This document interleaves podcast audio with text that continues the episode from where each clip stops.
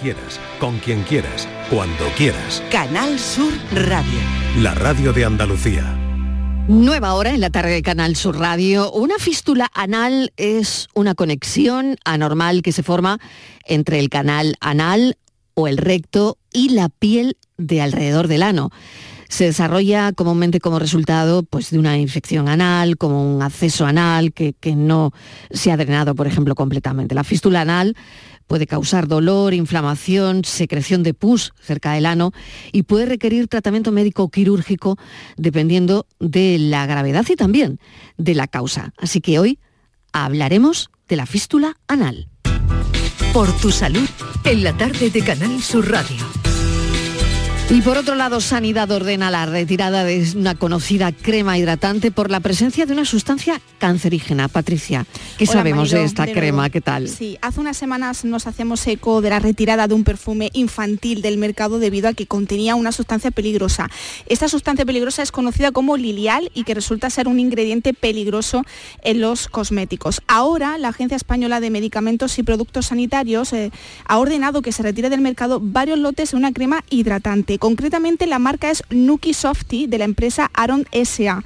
Los lotes de los que se ha ordenado el cese son 21 11 25, 21 10 01 y 21 07 26.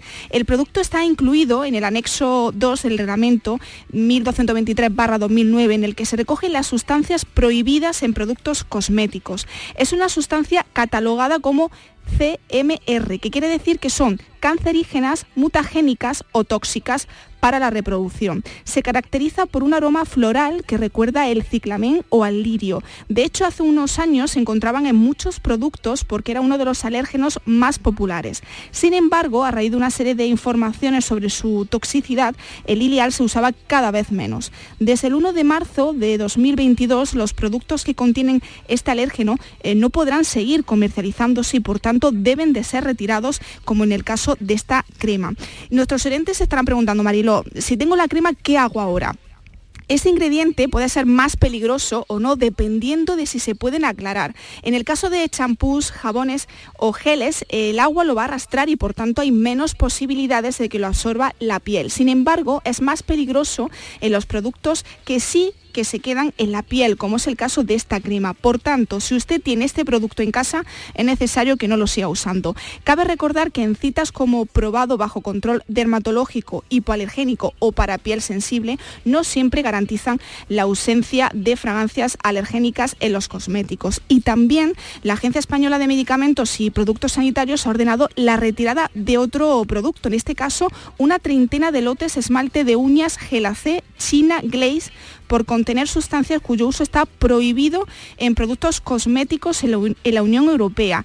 El número de referencia de los productos afectados es PS barra MCH-CM 1126 barra 2023.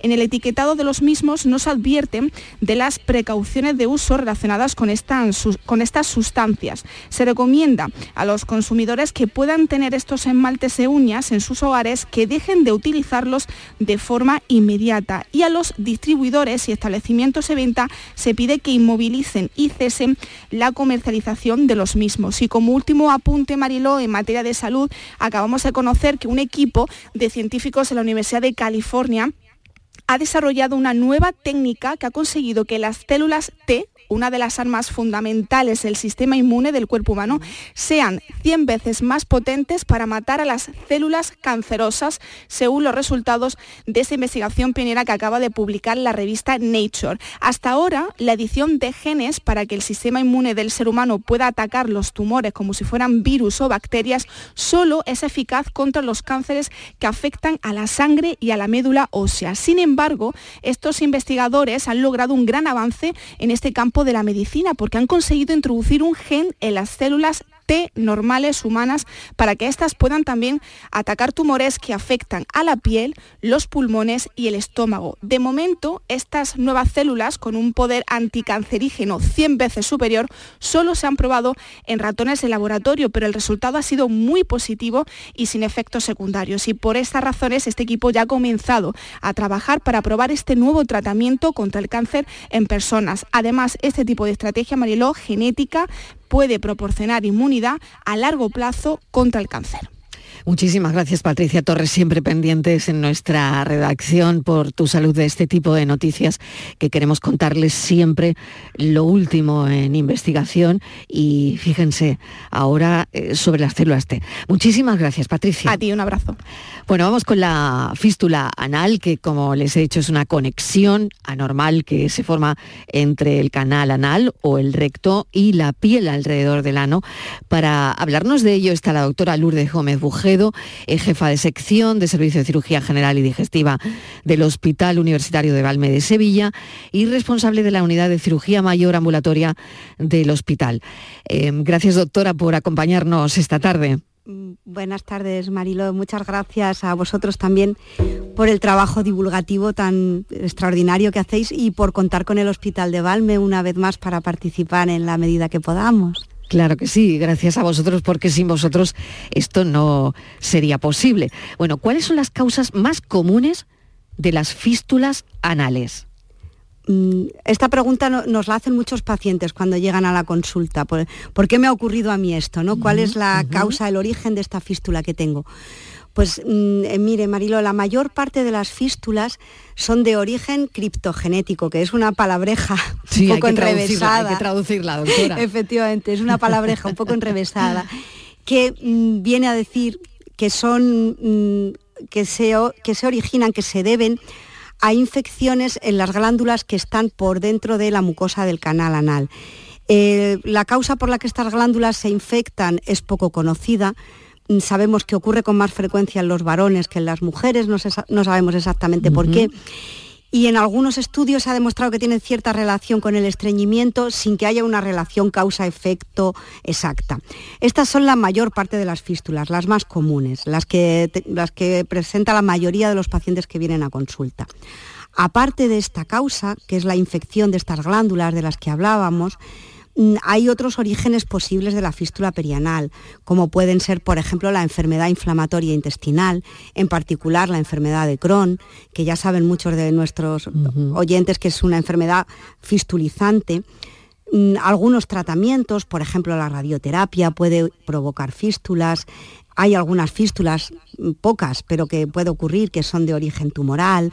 Algunas pueden deberse, por ejemplo, a que se ha impactado un cuerpo extraño en la mucosa del ano, pues quizá alguna cosa que hemos comido, el caso característico es una espina de pescado o algo así, se ha impactado allí, ha causado una zona de, una, primero una herida, después una zona de infección y finalmente una fístula. Pero en definitiva, todas estas causas que yo le acabo de nombrar, mm, por último, son mucho menos frecuentes. El origen principal es este origen criptogenético, es decir, a partir de la infección de alguna de las glándulas que se encargan de fabricar sustancias lubricantes para el canal anal y que están en los últimos tramos del canal anal, se infectan, se produce un pequeño absceso, una bolsa de pus, para que nos entendamos con más sencillez, y a partir de esta bolsa de pus que va agrandándose y engordando, esa infección busca salida, acaba desembocando en la piel y eso es lo que acaba por constituir una fístula. Es decir, la comunicación anormal entre el canal anal, los tejidos de alrededor y finalmente la piel de la que estabas hablando antes. Y doctora, ¿esto ocurre mucho? ¿Esto pasa mucho? Bueno, son relativamente frecuentes las fístulas perianales. Mm, lo, único que, claro, la gente tampoco hablamos mucho de ello, ¿no?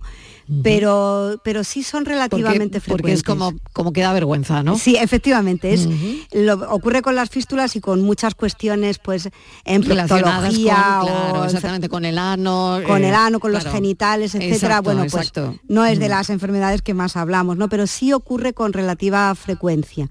Lo vemos bastante, lo vemos bastante en las consultas. De hecho, se habla tampoco de ello que la frecuencia exacta con la que ocurre la fístula perianal no está no está muy tipificada, no está muy recogida, porque según las poblaciones en las que se encueste, etcétera, pues la prevalencia varía, varía bastante porque tampoco todo el mundo pues mm, reconoce estas enfermedades o, consulta por ellas. Claro, claro, claro.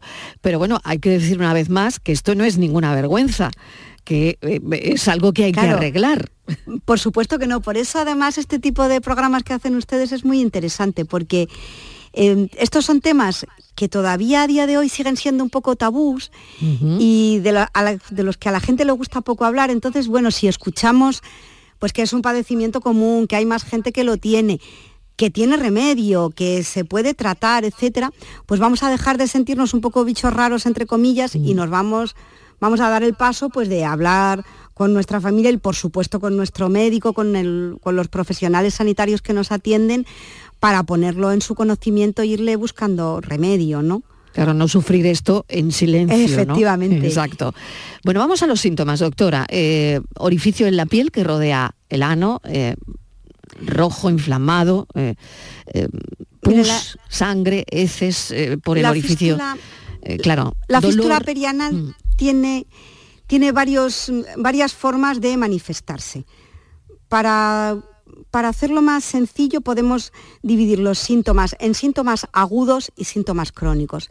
Síntomas agudos es efectivamente ese enrojecimiento, calor, dolor que tenemos en la piel de alrededor del ano, que además es, muy doloroso y que constituye un absceso perianal. Hay muchas fístulas cuya forma de debutar, es decir, el principio de la enfermedad, nosotros no sabemos ni que la teníamos, pues porque a lo mejor estaba ahí, pero como no es una zona que sea accesible ni que miremos con regularidad, pues no sabemos que está ahí y nos damos cuenta de la presencia de esa fístula cuando ya se nos ha infectado. La fístula, como hemos hablado antes, es una comunicación entre el canal anal y la piel de, de alrededor. Cuando la salida de la piel se cierra, toda la suciedad que va pasando desde el canal anal no encuentra salida y acaba formando una infección en forma de absceso perianal. Y esa sería la manifestación aguda de la, que hablamos y es una de las formas de debutar de la fístula perianal. Muchas veces ese absceso necesita que vayamos a un hospital o un centro médico con carácter urgente para que nos practiquen un drenaje. Y luego hay otra forma... Vamos a explicar, doctora, qué es el drenaje. Porque ah. si una persona tiene que ir a urgencias para que le hagan esto, ¿no? Por la fístula, exactamente qué es un drenaje. Claro, un drenaje es algo muy, muy sencillo. Es simplemente ayudar al cuerpo a darle salida a esa infección. Estamos hablando de que una fístula perianal efectivamente es una comunicación entre el ano y los tejidos de alrededor. Cuando la comunicación en la piel está abierta, se producen los síntomas crónicos de la fístula, que es un agujerito en la piel que me supura todos los días, que echa pus cada día. Pero si ese agujerito en la piel se nos cierra, se cierra en falso, como decimos a veces, pues ese pus, en vez de estar saliendo continuamente, se nos va acumulando dentro, va infectando los tejidos de alrededor, produce un proceso inflamatorio que mm, la mayor parte de las veces solo es molesto, pero que otras veces, por ejemplo en pacientes con defensas bajas, etcétera, puede llegar a ser muy grave y puede provocar un cuadro séptico, un cuadro infeccioso muy grave. Bueno, pues cuando eso ocurre, tenemos mucho dolor, el dolor no se nos quita con nada, Mm, se nos enrojece, notamos enrojecimiento, calor, aumento del volumen de los tejidos de alrededor del ano, a veces tenemos fiebre, incluso se puede llegar a tener fiebre muy alta, y ese cuadro no va a ceder hasta que de alguna manera exterioricemos esa infección.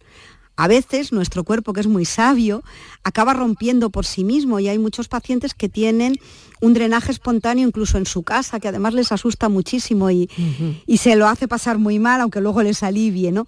Y otras veces pues hay que ir al médico, consultar y bajo anestesia dar un pequeño cortecito en esa zona de la piel que favorezca la salida de ese material purulento y que ayude a nuestro cuerpo a deshacerse de esa infección. Claro, para que nos entendamos, esa infección tiene que salir, ese pus tiene que salir. Tiene que salir, claro, no se puede quedar ahí.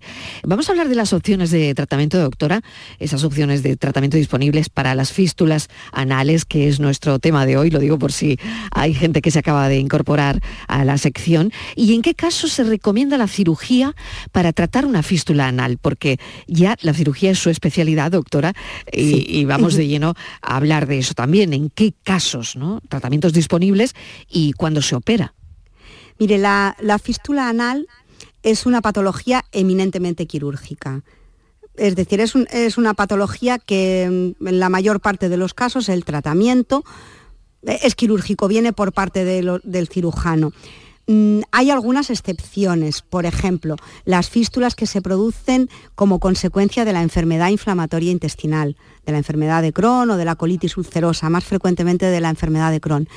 Estas fístulas, las que se producen por enfermedad inflamatoria intestinal, tienen tratamiento médico, es decir, es el médico de digestivo el que tiene que poner tratamiento generalmente con inmunosupresores, bueno, con los fármacos adecuados y eso es lo que controla la fístula.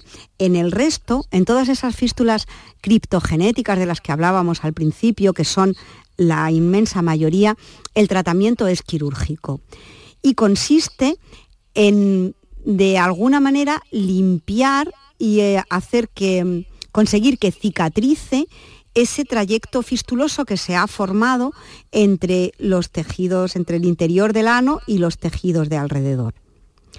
Mm, esto que parece una cosa relativamente sencilla, uno diría, bueno, pues ese trayecto fistuloso simplemente lo cortamos, abrimos, limpiamos bien y dejamos que cicatrice. Dejamos que cicatrice porque suturar en la zona del ano, pues bueno, siempre es controvertido y puede tener problemas de infección, etc. Pero como digo, esto que puede parecer una cosa relativamente sencilla, la anatomía del sitio en el que ocurre la fístula nos lo complica bastante. ¿Y por qué? Pues porque este trayecto fistuloso desde el ano a los tejidos circundantes transcurre atravesando unos músculos muy específicos que son los esfínteres anales.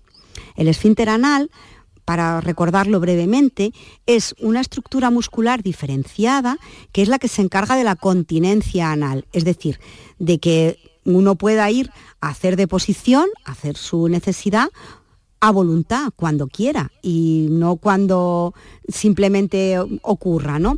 Entonces, como el trayecto fistuloso atraviesa esa musculatura, tratarlo tiene cierta complejidad, porque en la medida que nosotros cortemos esa zona de trayecto fistuloso, estaremos también lesionando la musculatura esfinteriana.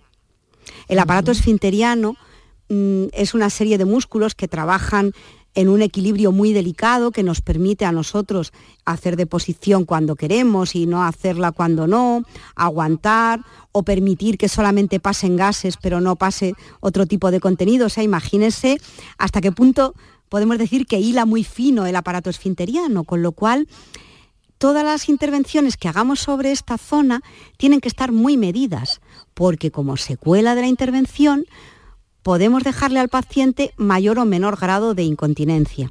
Esto no quiere decir que no se pueda operar, se puede y se debe, pero hay que estudiar muy bien las fístulas porque no todas son iguales, no todas afectan la misma cantidad de esfínter y por lo tanto no todas se pueden tratar de la misma forma. Muy bien, pues eh, doctora, eh, vamos a seguir hablando de esto, pero me va a permitir que haga una pequeña pausa y eh, también voy a recordar los teléfonos del programa por si alguien, alguien que, bueno, que no les tiene que dar vergüenza, eh, que lo hemos dicho ya, y que al final hacemos bien tratando estos asuntos, pues bueno, nos quiera llamar y contar su caso. Vamos a recordar el teléfono y hacemos esa pequeña pausa. Estos son nuestros teléfonos 95 1039 105 y 95 1039 16. Capicúa, empresa andaluza que elabora el aceite preferido por el profesional. Ahora también disponible en tu supermercado. Capicúa apuesta por la sostenibilidad y por ello lanza las primeras monodosis biodegradables. Pídelas en tu comercio habitual y también en los establecimientos de hostelería. Ayudemos todos al medio ambiente. Capicúa, el aceite para tu cocina. Canal Sur Radio. Cinco océanos, lo mejor en congelados en Sevilla. Hasta el 20 de febrero, jamoncito de muslo de pollo a 2,45 el kilo y langostino Banamey número 6 a 5,50 el kilo. Variedad y calidad al mejor precio. Jamoncito de muslo de pollo a 2,45 el kilo y langostino Banamey número 6 a 5,50 el kilo. Cinco océanos. Manolo. Te quiero. Y yo a ti, María. Ay, y si tuviera los dientes torcidos, picados, amarillos y me faltaran las paletas, ¿Me querrías? No, entonces no. En The Implant llevamos más de 20 años enamorados de tu sonrisa, sea como sea. Por eso este mes te hacemos un 12% de descuento en tu tratamiento para que tu sonrisa enamore. TheImplant.com En febrero, en Supermercados Más, celebramos el mes de Andalucía. Mientras escuchas tu playlist favorita, puedes ganar una cesta de productos 100% andaluces cada día. Haz tu compra haciendo clic en el banner y disfruta de ofertas como la lata de 33 centilitros de cerveza Estrella del Sur a solo 0,39 euros hasta el 29 de febrero. Y celebra el mes de Andalucía en Supermercados Más y supermercadosmás.com. Te levantas muy temprano, madrugas mucho, trabajas o estudias de noche. Cuando casi todo el mundo duerme menos tú, ya estamos contigo. En la mañana de Andalucía, el Club de los Primeros de Canal Sur Radio, con Charo Padilla, de lunes a viernes desde las 5 de la mañana. Contigo somos más Canal Sur Radio. Contigo somos más Andalucía. Estos son nuestros teléfonos 95 1039 105 y 95 1039 16. Y dos teléfonos para mandar audios si lo quieren usar 670 94 30 15, 670 940 200. Estamos hablando de la fístula anal con la doctora Lourdes Gómez Bujedo, jefa de sección del Servicio de Cirugía General y Digestiva del Hospital Universitario de Valme de Sevilla. Bueno, estamos dándole un repaso a la fístula anal, hemos hablado del procedimiento quirúrgico, eh, que exactamente, eh, doctora, eh, ¿cuál es? Porque usted ha dicho hay que tener ahí mucho cuidado, es, es una zona bueno, de, de riesgo porque se puede dejar al paciente con incontinencia fecal, pero desde luego esto eh, no ocurre, es una complicación de, de la intervención, ¿no? Bueno, esto hoy en día y afortunadamente es poco frecuente porque cada vez tenemos más herramientas también para estudiar las fístulas perianales a priori. Para el cirujano es muy importante no solamente saber que el paciente tiene una fístula, eso lo diagnosticamos prácticamente con la exploración física, pero tan importante como eso es saber la topografía de esa fístula, es decir, por dónde discurre. ¿Para qué? Pues por lo que decíamos antes, para saber qué estructuras anatómicas están interpuestas y qué cosas pues tenemos que tener cuidado con ellas en el quirófano. Entonces, para eso disponemos de resonancias magnéticas, de ecografía endoanal, que es una herramienta muy útil para el cirujano porque nos permite mm, ver, además el propio cirujano es el que la hace y nos permite ver el, el trayecto fistuloso con mucha nitidez. Entonces, según la ubicación del trayecto vamos a usar unas técnicas u otras. Y también según qué tipo de pacientes. Y me explico, no es lo mismo una fístula perianal, por ejemplo, en un varón eh, eh, joven, sano, etcétera, que suelen tener un canal anal con buena musculatura y con bastante longitud de canal anal, pues no es lo mismo trabajar ahí, porque ahí hay más, eh, más musculatura y podemos a lo mejor poner un poquito más de musculatura en riesgo, puesto que la continencia no se va a ver afectada, pues no es lo mismo trabajar en este terreno que, que que la fístula, aunque sea la misma, la portadora sea pues una mujer que ya tuvo a lo mejor tres o cuatro partos vaginales, que tiene algo de descenso de suelo pélvico, que está más en riesgo de incontinencia, a lo mejor ya tiene incluso un poquito de incontinencia urinaria. Ahí todo es mucho más frágil, mucho más delicado y tenemos que medir nuestros pasos mucho más. ¿no? Entonces, y por resumir, conociendo el tipo de fístula que tenemos, si es una fístula simple o compleja, el trayecto que lleva y el tipo de paciente, si es un paciente en riesgo de incontinencia o que ya tiene incontinencia, por ejemplo, o si es un paciente sano, pues en función de eso se diseña el tratamiento. O sea que ya está viendo que es un, esto es un tratamiento hecho a medida. Uh -huh, uh -huh. Hay muchos casos cuando tenemos lo que nosotros llamamos fístulas simples, que son fístulas de trayecto único, que interesan a menos del 30% del espesor del esfínter anal externo, este tipo de fístulas podemos hacer lo que se llama una fistulotomía. Es un tratamiento que se hace en una sola etapa y que consiste en abrir el trayecto fistuloso, dejar una heridita, se hace bajo anestesia evidentemente, dejamos una herida en la zona que sanará de dentro a afuera con las correspondientes curas por parte de nuestras enfermeras, etcétera y poco más y que tiene poca complicación y el paciente queda curado en un porcentaje altísimo de los casos y, no tienen problemas de incontinencia ni de nada. Y luego hay otros casos en los que tenemos que hacer tratamiento en varias etapas. Cuando son fístulas altas, que ocupan a lo mejor pues más de la mitad del espesor del esfínter anal. Eso no podemos abrirlo y cortarlo directamente porque ya sabemos que estamos abocados a una incontinencia.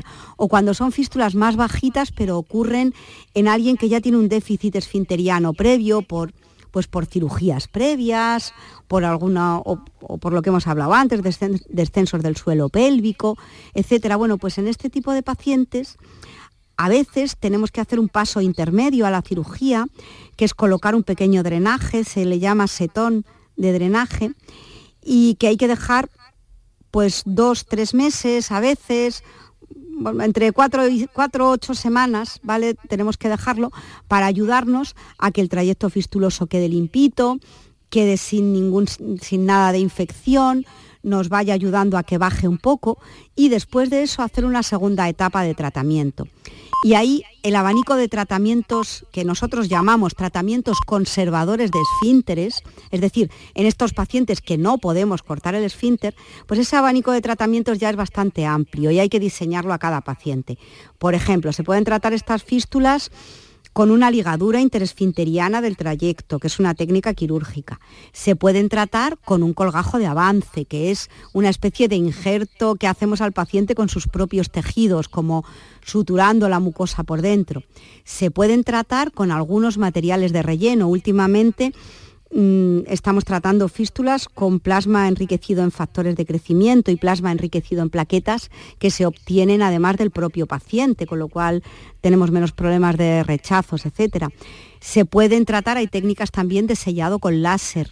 En fin, hay una multitud de, de técnicas que si bien no son tan resolutivas como la fistulotomía, por lo menos sí nos permiten tener eh, algún armamentario quirúrgico para poder solucionar el problema de esos pacientes que tienen una fístula más compleja, más alta, más que abarca más esfínter, es lo que quiero decir con más alta, ¿vale? Una fístula que abarca más esfínter, que tienen más riesgo de incontinencia y que por lo tanto la fistulotomía que es la operación que más nos gusta en este caso hacer a los cirujanos porque es la más resolutiva, pero la fistulotomía no se aplica a ellos. Pues bueno, por lo menos con todo este abanico de tratamientos del que le he hablado, algo podemos ofrecerle. Hay veces que incluso tenemos que combinar varios tratamientos. Y me explico, a lo mejor algún paciente con una fístula muy alta lo hemos tratado con, láser, que tratamos de vez en cuando en nuestra unidad, y el láser nos ha rebajado parte del trayecto, pero no nos ha cerrado la fístula por completo. Bueno, pues a lo mejor este paciente tenemos que volverlo a llevar a quirófano, pero ya hemos convertido esa fístula tan compleja en una fístula un poquito más simple que podemos abordar desde una fistulotomía o desde un legrado y, una... A veces hacemos muchas combinaciones de técnicas porque es verdad que los trayectos fistulosos eh, son caprichosos, tienen topografías diferentes, el sustrato anatómico, es decir, el paciente sobre el que asientan, es diferente y cada caso es un mundo. O sea que la fístula simple la tratamos con éxito y con relativa facilidad en, en el 80 al 90% de los casos y las fístulas complejas, que afortunadamente son las menos, pues ahí tenemos que diseñar una estrategia de tratamiento y en varias etapas, muchas veces, una estrategia para cada paciente. Esa estrategia de abordaje de la que nos hablaba. Voy a recordar, doctora, el teléfono que es este. Estos son nuestros teléfonos. 95 1039 105 y 95 1039 16. Y el 670 94 30 15, 670 940 200. Nos está llamando Enrique de Granada que ha usado el teléfono. Enrique, ¿qué tal? Bienvenido. Hola. Adelante. Cuéntenos, Enrique. Eh, buenas tardes. Mm, bueno, yo más que nada era, mm, no sé si me he equivocado porque estaban hablando de fístula y yo quería preguntar sobre la fisura. ¿Es más o menos igual? Bueno, no, no es igual y ahora la doctora se lo va a contar, pero usted si quiere preguntar por fisura, la doctora le contesta encantada. Claro que sí, Enrique. Gracias. Adelante. Era porque, o sea, tengo una fisura y, me está tardando muchísimo en curarse. A, que, a ver a qué se debe, o mandaron una crema, me la estoy poniendo, pero mm. tarda mucho en, Y Enrique le está fastidiando, ¿no? Claro. Sí. Las Claro, fisuras, claro. además, Enrique, son, son muy dolorosas. Mire, las, una Sí. fisura no es lo mismo que una fístula, efectivamente, es, es diferente. No es una patología grave, ni muchísimo menos, pero es una patología, si me permite decirlo así, muy fastidiosa. Muy fastidiosa por dos motivos. Lo primero porque duele mucho, eso no se lo tengo yo que decir, que ya lo sabe usted muy bien. Y Sí, lo sí, sí. segundo porque tiene tendencia a hacerse crónica. Las fisuras son ni más ni menos que pequeñas heriditas, pequeñas llaguitas que salen en la parte final de la mucosa del ano. Son heridas pequeñas y superficiales, pero en el sitio que están les cuesta mucho trabajo cicatrizar. ¿Por qué? Pues lo primero, porque es un sitio que, como todo el mundo podemos imaginar, lo estamos moviendo todos los días. Es un sitio que tiene mucho movimiento, por lo tanto la herida no puede quedar en reposo para cicatrizar. Eso por un lado. Y luego, por otro lado, estamos hablando de un sitio anatómico húmedo, con cierta suciedad por su propia naturaleza, y eso hace que sea una herida continuamente contaminada y que las posibilidades de cicatrización sean más difíciles. Aún así, hay cosas que se pueden hacer para que la herida, para que esa fisurita cicatrice. La primera de ellas, porque además es el principal desencadenante de las fisuras de ano y lo que las mantiene, es el estreñimiento. Cuando estamos estreñidos y las heces salen muy duras, al pasar por esa zona, nuestra herida que ya estaba empezando a cicatrizar se reabre. Entonces tenemos que intentar que las deposiciones sean lo más blanditas posibles, sin llegar a ser líquidas, que tampoco es conveniente, pero sí lo más blanditas posibles y que sean como mínimo diarias para que esa herida no sufra en el acto de la deposición que tenemos que hacerlo, que es inevitable.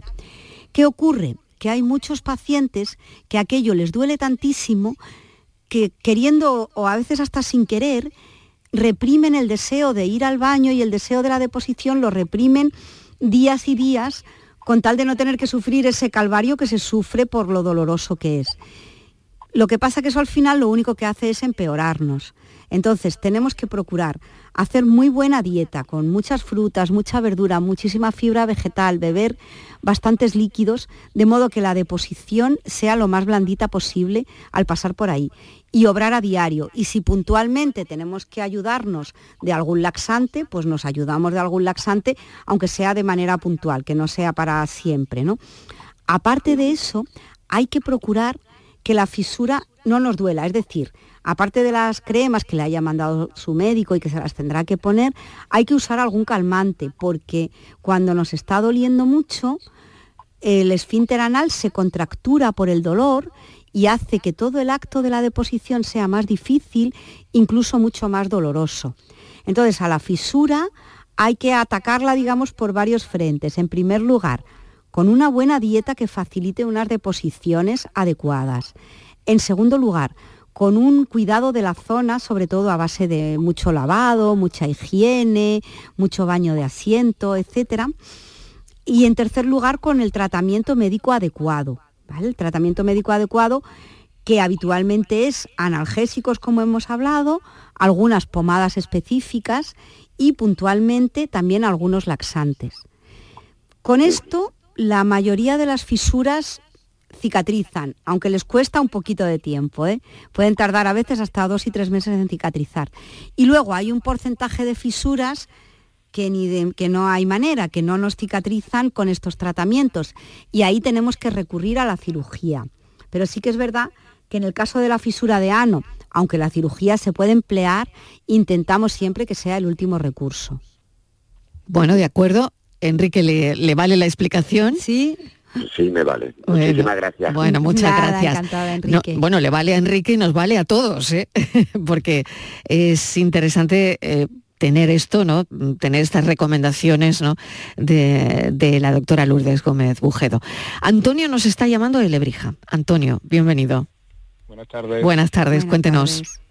Mira, yo estoy a punto de cumplir 50 años, ¿vale? Sí. Y cuando tenía unos 20 por ahí, bueno, mucho antes de tener los 20, ¿vale? Eh, lo primero que pasó fue que eh, fui a mi médico de cabecera, ¿vale? Ujú. Diciendo que tenía un burtito aquí, o sea, sin mirar ni nada, me dijo que eran hemorroides, Sí. Me tuvo tratándome de hemorroides como dos años. Sí. Cuando fui otra vez para decirle que eso no no me hacía nada, los tratamientos que me mandaba y nada. Me mandó a, a un digestivo a dos hermanas, ¿vale? ujú. El de dos hermanas me dijo que si yo tenía hemorroides, que, que le dijera a mi médico que era tonto, que porque me mandó allí, que primero me mandaron cirujano y luego me mandaría la dieta para hemorroides. Vale, fui, se lo dije, me mandó al cirujano y cuando me ve el cirujano me dice que no tengo hemorroides, que lo que tengo es una fístula, que tenía que estar operada hace cinco años, por lo menos, y entonces me encontré con una fístula perianal eh, en forma de herradura, Uf. ¿vale? Mm, Era una parte del ano, la otra parte, y luego la parte de arriba donde tenemos el cosi, Sí, sí, ¿vale? sí, sí, sí. En la primera operación que me hicieron, pues prácticamente me cabía el puño de la mano, en la herida que me vieron. Uf. Sí, sí, uf, uf, dijo toda la enfermera de herbarme porque Claro, claro, también, claro. también se me infectó, ¿vale? Claro. Y tuve que ir allí a que me la limpiaran y Torbarme vio lo que me habían hecho ahí. Porque decían que no me iban a afectar así como, como lo decían, nunca lo Como habían la visto. tuya. Ujú. Claro. Entonces, esa me la operaron, eh, cerró bien, luego me operaron en la otra parte, la otra parte del ano, y por último la, la, la de arriba. Y ahora eh, noto que tengo como otra pequeña fístula, pero a unos tres dedos de la herida, más para la parte de afuera de del ano. ¿Y cuánto, cuánto tiempo hace que está usted operado de esa segunda fístula? Bastante, ¿no? Claro, bastante, hace ya 30 años que me operé por lo menos, de Ajá. todas, Vale. de las tres. Bueno, Antonio, esto que... Y yo lo que hago ahora es ponerme una pomada antibiótica, perdone, Sí, sí, claro, siga. Vale, que lo que hace es abrir, abrir la abrir lo que es la fisura, ¿vale? Y, y saca un poquito de forraje, pero no se me acaba de, de limpiar. Claro. Mire, Doctora. Antonio, esto que, que usted nos cuenta además me, me sirve a mí y, y le agradezco el testimonio porque me sirve para recordar, y esto yo creo que en, en este programa ya se ha dicho más veces, me sirve para recordar que efectivamente no todos los padecimientos que hay en el ano son hemorroides. Y no todos los dolores, etcétera, que tenemos en el ano son hemorroides. Y, y que aunque, como bien dijo antes Marilo, aunque sea una zona de la que no nos gusta mucho hablar, hay que consultar por ello y nuestros profesionales de salud nos tienen que mirar y explorar, pues porque no se tratan lo mismo unas hemorroides que una fístula o que una fisura y porque en su caso, pues bueno, fue una fístula que ya bastante le ha fastidiado, pero que hay veces que otros padecimientos que tenemos en el ano pueden ser hasta cosas de, de mucha consideración que es bueno diagnosticarlas pronto. En el caso de las fístulas, pues efectivamente también es bueno diagnosticarlas pronto, porque si las vemos prontito y no dejamos pasar años de una infección detrás de otra, no se nos convierten en fístulas complejas, como es la que yo creo que, que tuvo usted hace, hace ya tantos años, ¿no? Afortunadamente, pues que era usted eh, joven entonces y tal, y a pesar de que hubo que hacerle bastante cirugía, mm, la superó adecuadamente, ¿no? Sin más problema. Lo que me cuenta que tiene ahora, muy probablemente sea otra cosa diferente. Puede que sea otra fístula, pero no creo que dependa de aquella. Le digo porque es extraordinariamente raro que después de 30 años la misma fístula se reproduzca. Las fístulas tienden No, no, no, bastante no es la misma. Le digo, a la le reci- digo yo que no es la misma. que no es la misma, ¿verdad? Las fístulas tienden a la recidiva, pero se suelen reproducir a lo mejor el primero, el segundo año. Una vez que ya pasaron 20 o 30 años, posiblemente sea otra fístula, que también es cierto que un paciente que le salió una fístula una vez, le puede volver a salir otra. Lo que yo le recomiendo es que consulte usted con su médico, que si su médico lo ve oportuno, lo derive al cirujano y que se le estudie. Hoy en día, como ya hemos hablado al principio, tenemos muchos más métodos para estudiar y diagnosticar la fístula que lo que teníamos hace 20 años.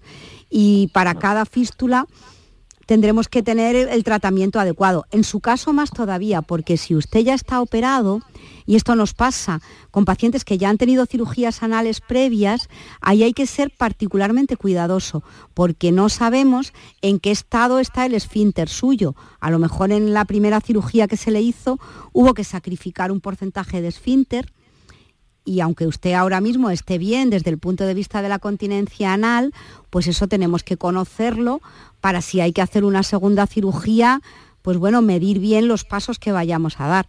En definitiva, que le recomiendo que consulte por ello, a, que consulte por esto a sus profesionales de salud, a su médico y si procede a su cirujano para que se le vea. Muy bien. Pues eh, Antonio, muchísimas gracias por la consulta y Sí, esperemos que que... ha sido muy ilustrativa. además, muy ¿eh? ilustrativa y que le sea útil. Nada, pues muchas gracias. a ustedes. Gracias, un saludo, porque ha sido todo un testimonio. Nos ha contado un poco el recorrido, ¿no? El, el recorrido al final. Fue, fue Sí. un calvario, un pequeño calvario, calvario. claro. Sin duda claro, lo es, claro, ¿eh? sin duda lo es. claro, sin duda. No la región perianal es uno de los Sí, sitios sí. que más terminaciones nerviosas tiene de nuestro cuerpo, o sea que cualquier cosa que nos ocurra ahí, aparte de darnos apuro y de todo lo, Sí, todo sí, lo lo que tiene podemos todo. pensar, es Lo muy muy doloroso. Claro que sí. Claro. Bueno, pues Antonio, gracias, gracias por el, por el testimonio.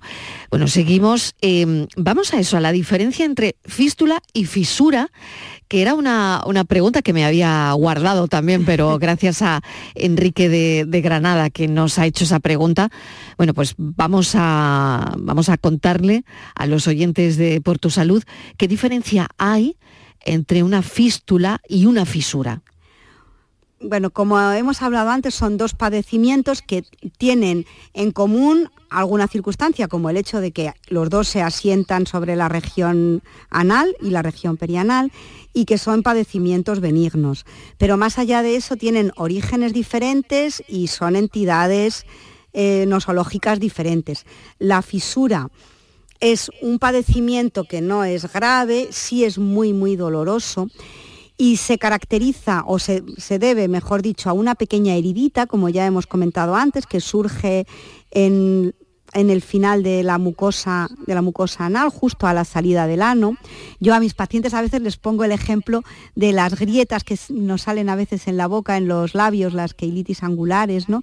Pues esto es En la comisura, ¿no? De, en la comisura de la boca, que duelen tanto, que ¿verdad? duelen mucho, pues duelen esto- muchísimo. Una Mm. fisura de ano es similar, pero localizada en el ano, y se deben mayoritariamente a estreñimiento. Son muy dolorosas, se manifiestan fundamentalmente con dolor, con un dolor muy intenso que además se relaciona con la deposición. O sea, los pacientes dicen en el momento de hacer la deposición eh, veo las estrellas, lo paso fatal y estoy luego, me quedo como mínimo una o dos horas muy fastidiado. Se relacionan con eso y a veces con un sangrado, porque es una pequeña heridita, con un sangrado que suele ser muy rojo, muy de una herida reciente, mm, sangre roja, fresca y en poquita cantidad. Eso es más o menos el cuadro clínico de una fisura anal eh, característica y se trata, pues como ya dijimos antes. Una fístula, sin embargo, es un padecimiento también crónico, que también está en la región anal, pero que su, cara- su característica principal es la supuración.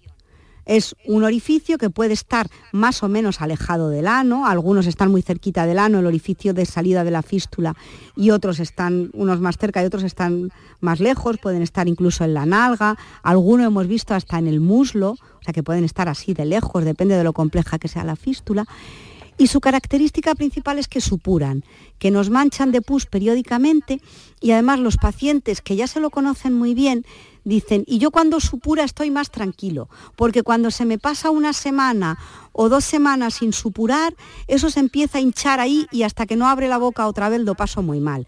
Es decir, es un padecimiento crónico de supuración crónica con reagudizaciones periódicas cuando la fístula deja de drenar y se nos producen mm, esas bolsas de pus, esos abscesos que a veces vuelven a drenar por sí mismos y otras veces precisan que vayamos al médico o al cirujano para que los abra, como dijimos al, principio, y le dé salida a ese pus.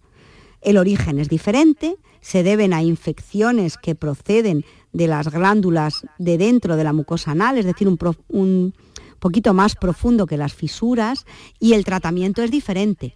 Por eso, cuando tenemos este tipo de padecimientos anales, pues el médico nos tiene que explorar y tenemos que verlo bien para distinguir si se trata de una fístula o una fisura, o unas hemorroides, o otro tipo de padecimientos anales y si no lo tenemos claro, pues hay que hacer las pruebas complementarias que necesitemos. A veces la simple exploración, como en el caso de las fisuras, nos basta y otras veces pues tenemos que pedir una resonancia o una colonoscopia, una ecografía, ya dependiendo un poquito de la sospecha clínica. Qué bien lo está explicando, doctora. ¿eh? Gracias. y me gusta mucho, bueno, pues que sea tan didáctica, ¿no? Porque es lo que necesitamos, los oyentes y yo. Bueno, vamos con otra llamada, Jesús Cañete La Real. Jesús, ¿qué tal? Bienvenido. Hola, buenas tardes, Mariló. Adelante, cuéntele a la doctora. Sí, doctora. Mire, yo de, de 2004 estoy con la con la fístola. Eh, tiene un nombre que hidrodatitis o algo de eso lo llaman los cirujanos. Que Hidra- hidradenitis quizá, ¿no, Jesús? hidradenitis, Eso pero es es. grave. Sí. Es grave, porque a mí, como muy bien usted ha explicado, eh, yo espero que cuando se me inflama me duele mucho. Yo llevo, llevo- yo llevo varias intervenciones ya, aquí en Ronda y en el clínico, Virgen de la Paz de Málaga. Entonces, claro, eh, eh, como muy bien usted ha dicho, eh, cuando se inflama yo lo que hago es ponerme paños calientes antes de acudir al médico, paños calientes para que abra la boca y reviente, pero al no reventar, pues tengo que ir a, a, a urgencia cirujano, a ronda, y él me lo corta, pero es que me sigue saliendo. Me derivaron al hospital clínico y entonces ahí me hicieron un TAC. Me metieron en el tubo, y me salió me salió que bueno un- como si fuera un CD un disco un CD sí. Y ahí me explicaba el médico todo lo que era la fístula que yo tenía que yo tengo que yo padezco vamos yo padezco enfermedad grave de esto. De hecho tengo una intervención hace dos días que mañana tengo que ir a que me quiten los puntos que me ha salido ahora en el testículo derecho.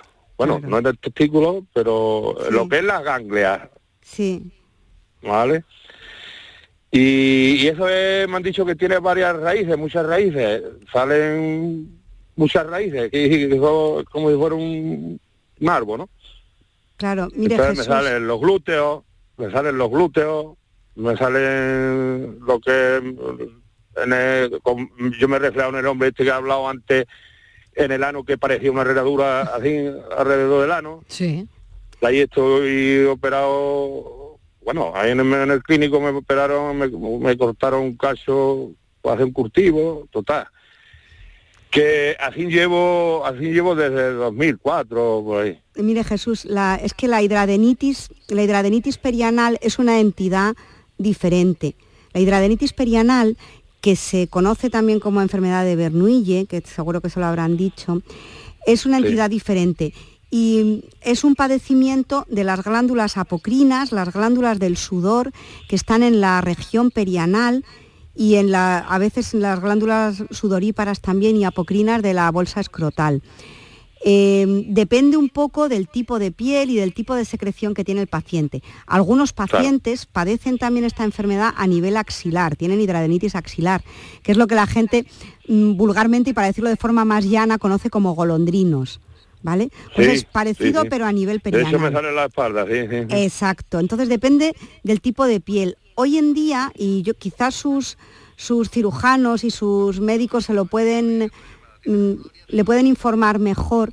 Hoy en día nuestros dermatólogos están desarrollando tratamientos, además tratamientos biológicos y tal, que van bastante bien para mejorar esta enfermedad. Sí le digo que lo que usted tiene, entre comillas, es una faena, ya lo sabe usted muy bien, porque es una enfermedad crónica y además glándulas sudoríparas tenemos muchas, con lo cual cuando una glándula se le mejora, pues la de al lado se le irrita y así. Hay algunas Claro, cosas son raíces. hay algunas cosas que usted puede hacer para mejorarse, que seguro que le habrán explicado, pues el tipo de jabones que tiene que usar, toda la higiene de la zona. Tiene que evitar el Sí. tabaco. Yo no sé si es usted fumador o no, pero Uy, soy fumador, soy fumador. pues a los fumadores, vamos, los, a los fumadores mm, pueden tener problema por muchas cosas, pero en particular la hidradenitis perianal empeora notablemente con el hábito tabáquico, pero notablemente. De hecho, cuando nuestros pacientes dejan de fumar, hay un antes y un después. Y luego yo no sé en su caso, pero hay casos mm, muchos que la hidradenitis se asocia con fístula perianal. Son dos enfermedades diferentes, pero ocurren de forma concomitante muchas veces. O sea que puede que incluso usted tenga las dos cosas. No lo sé. Pero lo cierto es que efectivamente se trata de un, padecimiento muy complicado. A veces incluso hay que tratarlo por medio de injertos de piel, etcétera. No sé cómo, cómo Sí, será su caso. Es sí, de diferente de, la fístula. De hecho, ustedes se lo habrán Mm. propuesto a lo mejor y todo, ¿verdad? Sí, sí, me han, me han dicho que, que eso tiene que ser como, como es, me dijeron, esto de quitarme, de quitarme todo lo- eso y, y quitarme pie de la pierna para Y po- ponerme injertar piel de otro sitio, porque es que es, de otro sitio. pero- Claro, en, toda la piel de la región perianal hay muchas glándulas y cada una de ellas puede enfermar y, provocarle problemas, efectivamente. Sí, no, no, de hecho en el informe médico me pone que es grave, vamos. Y, también quería decirle, los glúteos no es sudoroso, ahí no hay... No, pero en... Sí, sí, dígame. En la parte glándula sí, ahí se suda y sí, pues, mm, pero es que en los glúteos, los glúteos no creo yo que... Pero ese es el, el tipo de piel y es... El, mismo cómo se comportan las glándulas sebáceas, las glándulas sebáceas que hay al lado de los mm. folículos pilosos, en cada folículo piloso tenemos una, y, son las que desarrollan esta, esta enfermedad. Claro, al final el mecanismo es lo mismo, aunque sea ahí, ¿verdad? Eh. Bueno, Jesús, mucho ánimo. gracias, un, beso y gracias por contarnos su, su historial clínico. Bueno, eh, tenemos... gracias. tenemos otra llamada, pero tengo que hacer una pequeña pausa para la publicidad. Hago esa pausa, la llamada y seguimos. Está pasando en carnaval una cosita, todos los días la misma cancioncita, la más rica del lugar, la más sabrosa y con un tosto excelente. Déjate de chuminar y ve al kiosco a por Reyes. Frutos secos Reyes, el sabor del carnaval. Soy Luis Lara y te recuerdo que como siempre en la medianoche de los domingos te esperamos en el show del comandante Lara para divertirte y hacerte sonreír después del deporte. Y los domingos, a partir de la medianoche, el show del comandante Lara. Contigo somos más Canal Sur Radio. Contigo somos más Andalucía. La tarde de Canal Sur Radio con Mariló Maldonado. Nada, y en recta final ya del programa Por tu salud del espacio, por tu salud en la tarde. Estamos hablando de las fístulas, de las fisuras anales. Hemos terminado hablando también de fisuras con la doctora Lourdes Gómez Bujedo. Hay otra llamada, tengo poco tiempo, pero a ver qué, qué, qué podemos. Gloria de Málaga, ¿qué tal? Bienvenida, Gloria. Hola, buenas tardes, buenas Mariló, hija, perdona, pero yo no iba a llamar, porque ya sé que, vaya, lo que pasa llamado que no había muchas llamadas, digo, anda, no quiero yo importunar, no, que es que yo llevo ya 40 años más con la con una fisura. Sí. Entonces, pues me pasa que, que a principio eso era, fue cuando parí a mi hijo, que fue en dos días, casi tres días de parto. Madre mía. Y como lo, tuve ahí, como el, médico me vio muy fuerte, a mí ni me puso ni epidural ni, ni nada de nada. Y ahí a lo, a, a lo fuerte, ¿sabes? Entonces sería de eso que ya empecé a a tener esa fisura, que es lo que, vaya, es que la médica no la ha podido relatar mejor. Más, claro, ¿sabes? Entonces lo mismo, al principio, los primeros años, eso era la muerte, unos dolores que, que no podía. Pero ahora ya se me ha hecho ya crónica, me dijo, fui a un médico particular, porque ya había ido a una otra, otra y me dijeron eso, que dice, mire usted, eso es como un, un macarroncito que se abre, se limpia y ya después se cose pero tenía que darme anestesia entera, ¿sabes? Y yo dije que no, porque tuve una mala experiencia con una anestesia que yo quería que me moría. Y digo, ya me, esto, ¿sabe qué mm. me pasa? Es lo que dice la doctora.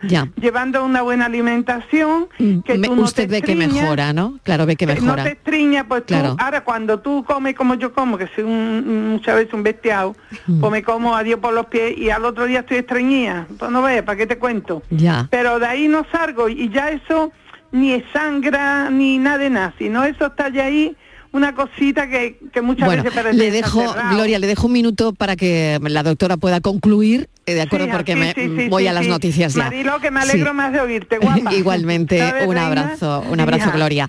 Pues eh, contéstele usted lo que considere doctora un minuto no me queda mucho más. Gloria explicó muy bien cómo, cómo es una fisura de ano y yo creo que ella ha aprendido un poco a convivir con ello. Efectivamente, una fisura no hay por qué operarla obligatoriamente. Mm, de hecho, eh, operar es el último recurso, como ya hemos dicho, y operamos es mm, fundamentalmente cuando el paciente tiene mucho dolor, ese dolor no lo podemos controlar ni yugular con tratamientos médicos y demás, el paciente está con tantísimo padecimiento con la fisura crónica que no nos queda más remedio que intervenir. Pero lo ideal es lo que Gloria está haciendo procurar comer bien, eh, tener una vida sana, evitar el estreñimiento y tratar esta pequeña heridita con medidas mm, médicas y de control, sobre todo de higiénico-dietética. Bueno, volveremos, volveremos a este asunto en, algunas semanas porque hemos tenido muchísimas llamadas y preocupa mucho este asunto y sobre todo lo más importante es que la gente nos lo está contando y eso es muy buena señal. Doctora Lourdes Gómez Bujedo, muchísimas gracias por haber estado con nosotros esta tarde, jefa de sección del Servicio de Cirugía General y Digestiva del Hospital Universitario de Valme de Sevilla. Un saludo, la esperamos otro día. Muchas gracias a vosotros también, María. Gracias a los oyentes por estar ahí. Mañana a las 4 de la tarde volvemos a contarles la vida como siempre. Un beso enorme, cuídense.